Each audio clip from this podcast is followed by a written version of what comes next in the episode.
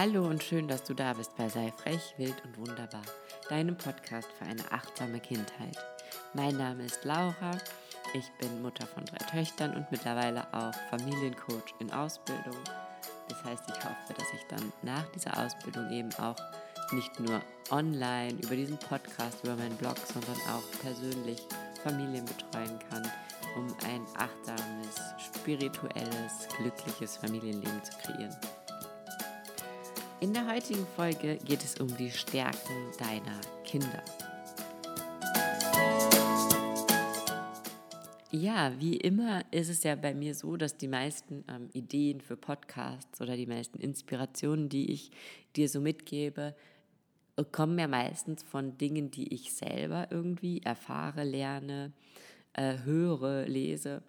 Und ähm, ich habe bei allem, was ich so von, von Coaches oder von ähm, spirituellen Wegbegleitern lerne, immer im Hintergrund, okay, wie kann ich das jetzt auf Kinder ummünzen? Und vor nicht allzu langer Zeit bin ich da über das Thema Selbstvertrauen gestoßen, gestolpert, gestoßen, ähm, über das Thema Selbstvertrauen gestolpert. Und ähm, das natürlich ein gesundes Selbstvertrauen eine sehr wichtige Basis für ähm, Erfolg ist, aber natürlich auch einfach für ein glückliches, zufriedenes Leben. Und ähm, dass die Basis von Selbstvertrauen Selbstbewusstsein ist. Und dann fängt man mal an, sich Gedanken darüber zu machen, was ist Selbstbewusstsein?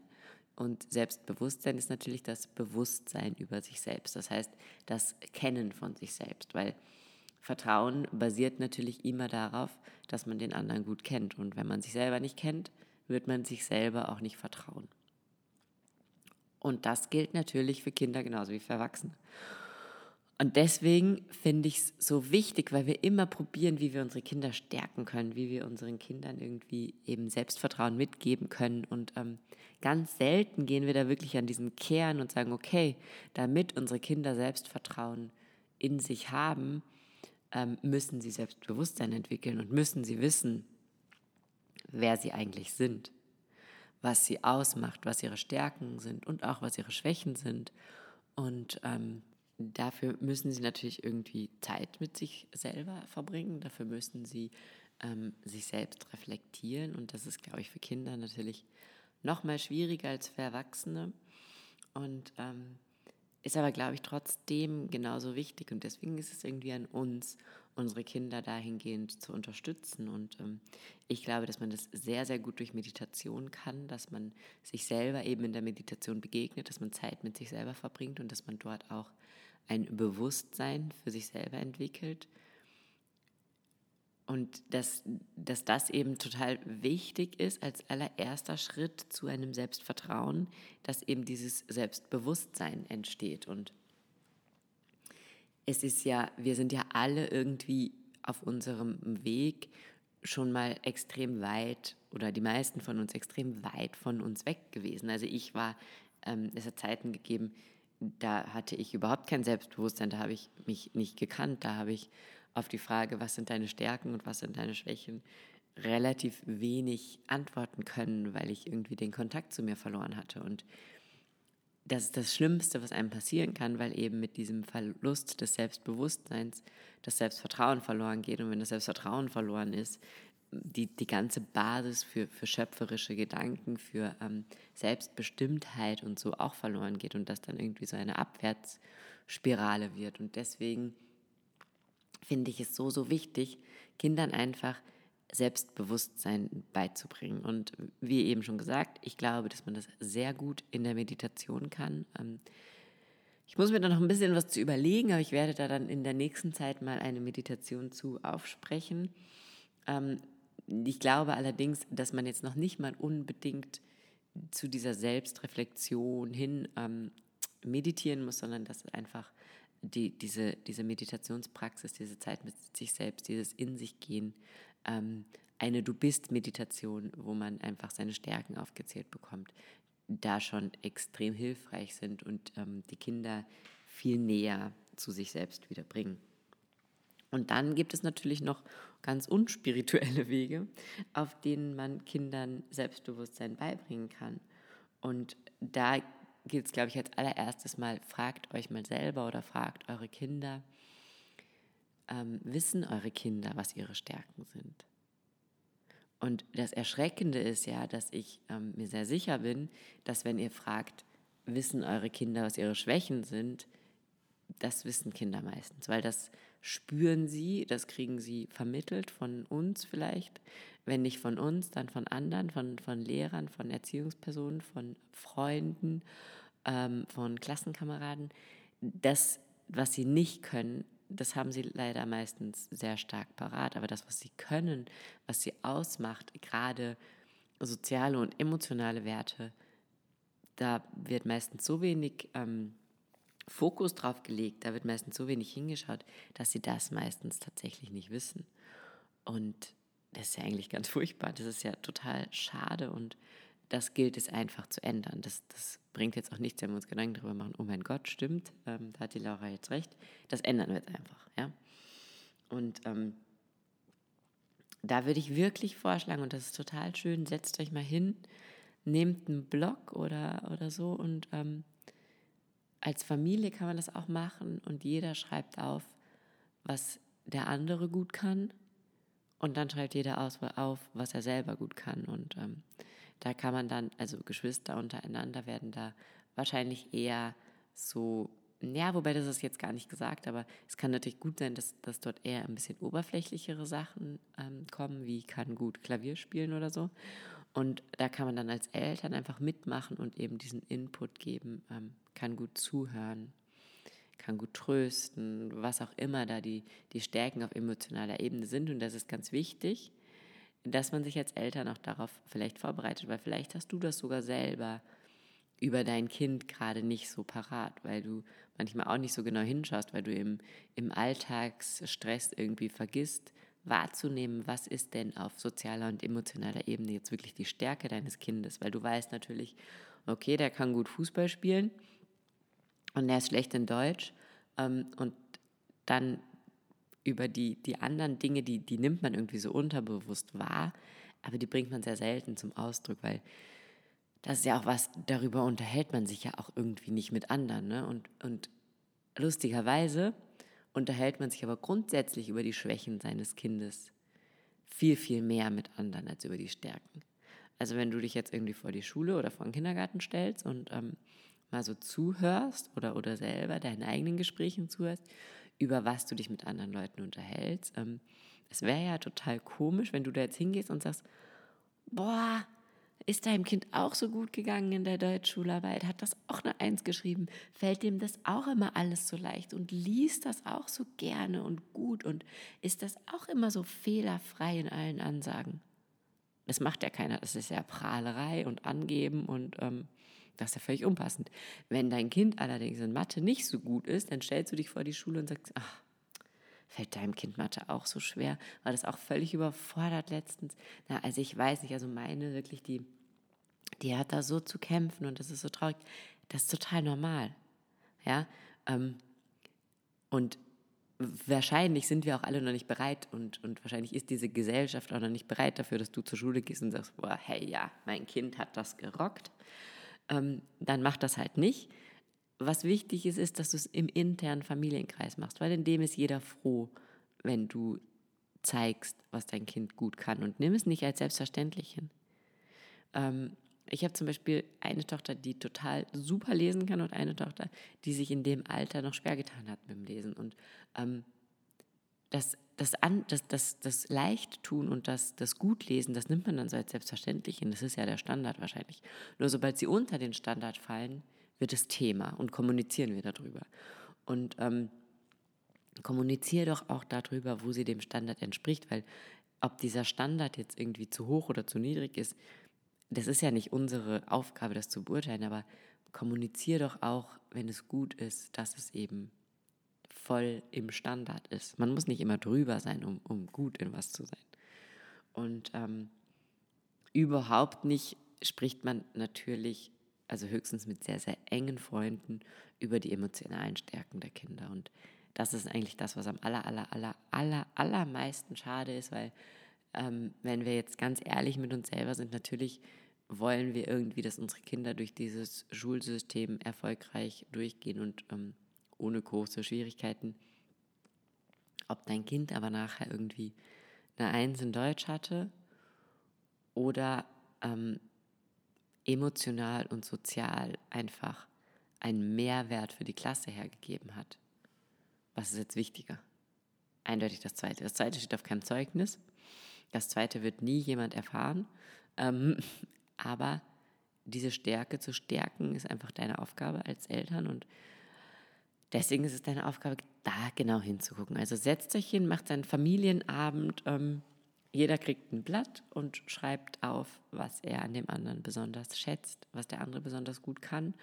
Und ähm, das ist dann total interessant zu sehen, weil plötzlich wird vielleicht die kleine Schwester irgendwas ähm, aufschreiben, was du selber dann das erste Mal so richtig erkennst an deinem Kind. Und dann gib diesen Zettel jeweils dem Betroffenen und derjenige darf das dann genießen, wie die anderen einsehen, was die anderen Gutes in einem sehen und darf dann selber auch dazu sagen, was, was er oder sie selber an sich gut finden. Und das ähm, stärkt eben dieses Selbstbewusstsein ungemein und ähm, stärkt dann in weiterer Folge das Selbstvertrauen und ist so ein wichtiger Schritt auf diesem Weg eben zu Zufriedenheit. Und deswegen finde ich das super, super, super wichtig. Und es ist super schön, weil äh, du wirst als Elternteil dein Kind dann auch mit anderen Augen sehen. Und wenn du jetzt noch kleine Kinder hast und du sagst, naja gut, meine Kinder können nicht ähm, irgendwie da so, wir können uns jetzt nicht an den Tisch setzen und jeder schreibt was auf oder so, äh,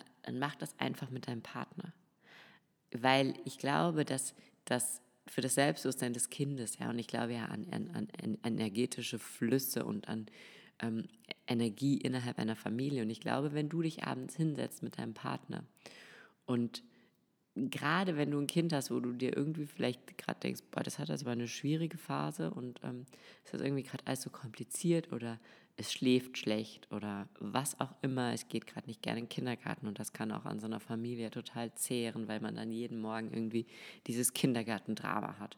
Ähm, setz dich hin mit deinem Partner und schreibt auf, was sind die Stärken dieses Kindes oder halt eurer Kinder, wenn ihr mehrere habt und das ändert dann den Blickwinkel. Ihr seht dann das Kind am nächsten Tag hundertprozentig mit komplett anderen Augen. Das ändert wiederum euren Umgang, das ändert eure Schwingung, das ändert eure Energie dem Kind gegenüber. Und ähm, das löst vielleicht dann so auch Probleme, weil es auf einer anderen Ebene, ja, auf einer Ebene, die jetzt nicht beschreibbar oder begreifbar ist, ähm, trotzdem das Selbstbewusstsein des Kindes verändert. Ja. Und deswegen glaube ich, dass das einfach ähm, auch, man kann Selbstbewusstsein schaffen, glaube ich ganz fest, auch ohne direkt mit dem Kind zu sprechen, wenn das Kind jetzt noch zu klein dafür ist, dass man das ähm, direkt eben anspricht. Und dann ist es wichtig, ähm, wofür begeistern sich Kinder? Was ist irgendwie deren Leidenschaft? Ja? Und ähm, sich darüber bewusst zu werden und dem, dem, Kind dieses Bewusstsein irgendwie mitzugeben. Das ist deine Begeisterung, das ist deine Leidenschaft. Darin bist du dann wahrscheinlich auch gut, weil sonst würde es dich nicht so begeistern.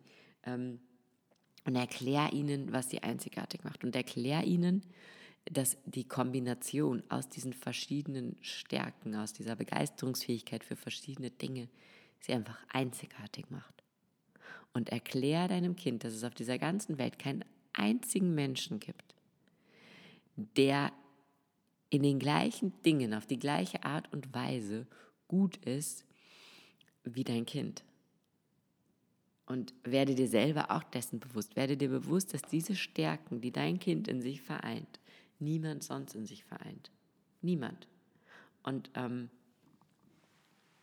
das ist glaube, äh, weil, weil du bist einzigartig, das ist sowas, das, das kann ein Kind meistens nicht so ganz greifen, was damit gemeint ist, aber erklär ihm du, ja, die, die gute Zuhörerin, die ähm, andere Kinder schnell beruhigen kann, die Sicherheit ausstrahlt, die mit einer positiven Einstellung durchs Leben geht. Du vereinst diese Komponenten und dann hast du noch diese Leidenschaft für fantasievolle Spiele und all das in der Kombination gibt es nur ein einziges Mal auf dieser Welt.